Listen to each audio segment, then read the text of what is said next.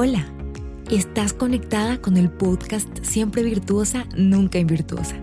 Prepara tu corazón y descubramos juntas lo que Dios quiere hablarnos hoy. Hola, hemos llegado a Proverbios capítulo 10 y estoy emocionada de que estés en esta aventura conmigo.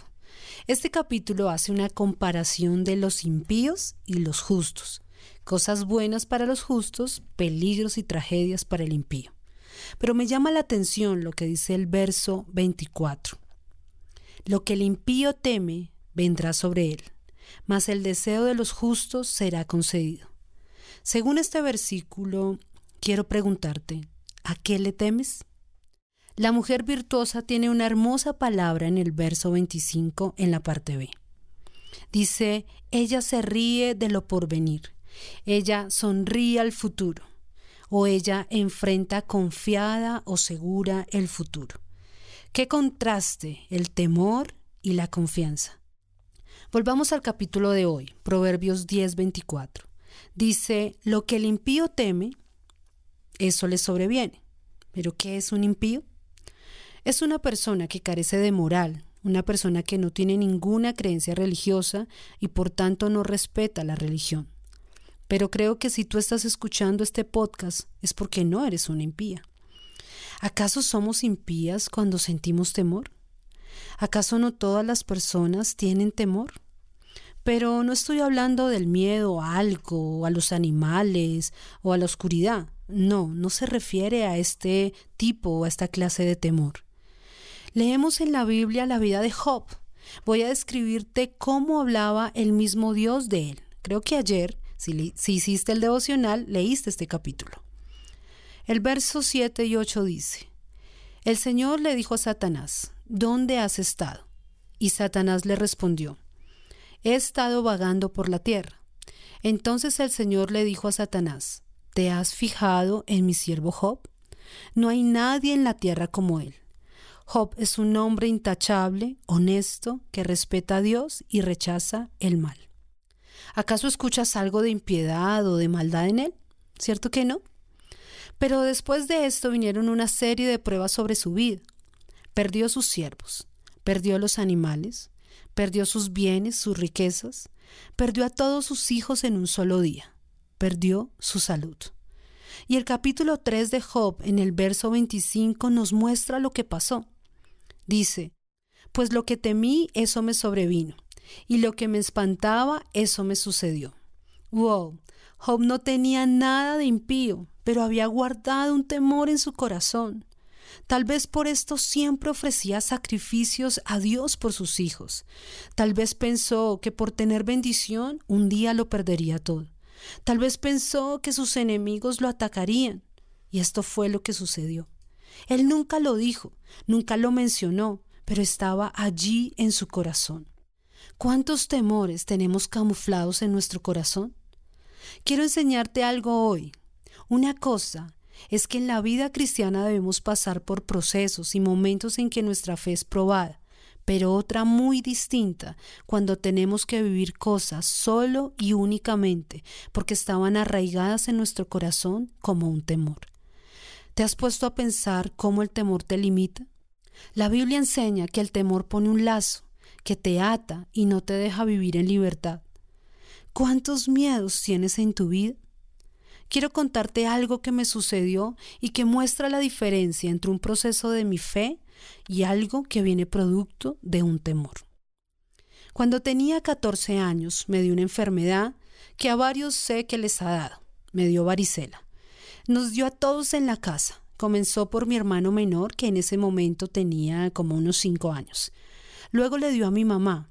Como se podrán imaginar, por ser mayor, a ella le dio muy, muy fuerte, era casi irreconocible. Luego me dio a mi hermana y a mí. Fue tan feo estar todos esos días con esos granitos que no son nada agradables. Es una piquiña horrible e insoportable da fiebre, brote, luego hasta que se sequen todos, luego es cuando hay que tener más cuidado porque es cuando puede quedar cicatrices y luego mucho más cuidado porque es cuando es contagioso.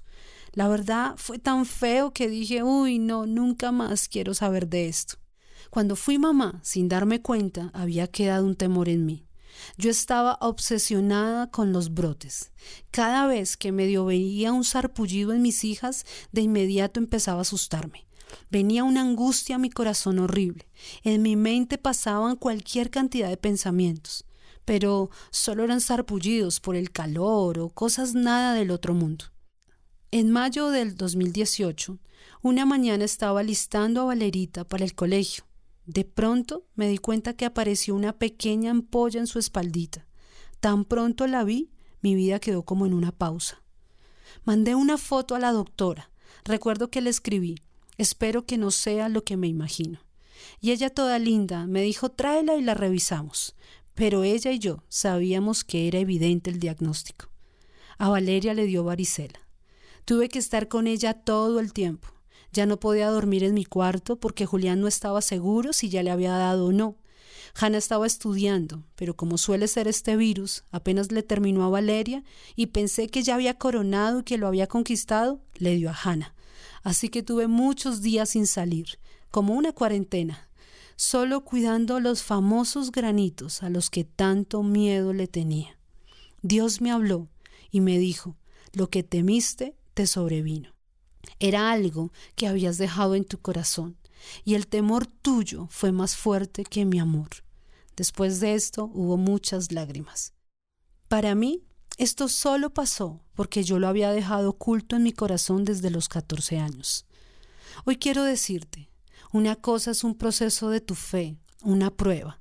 Otra muy distinta es lo que viene producto del temor que has camuflado en tu corazón. Cuando es una prueba, Dios te da la fuerza, Él te habla y Él te sostiene. Cuando es un temor, tú te sientes solo afrontándolo, sientes que no vas a poder superarlo, sientes que eso es más grande que tú. Te acuestas pensando en eso, te atormenta, te quita la paz. Hoy debes soltar ese temor a los pies de Jesús. Él no quiere que pases por eso que tanto temes, pero si sigues pensando en ello y teniéndolo en tu corazón, lo que temes te sobrevendrá. Hoy lo tienes que soltar, porque sabes, muchas veces los temores que están camuflados en tu corazón, tú se los transmites a tus hijos, a tu familia, y ellos crecen temerosos del futuro, aunque quizás conozcan al Señor. La Biblia enseña que el perfecto amor de Dios echa fuera el temor. Dice, donde el que teme no ha sido perfeccionado en el amor. ¿Qué quiere decir esto?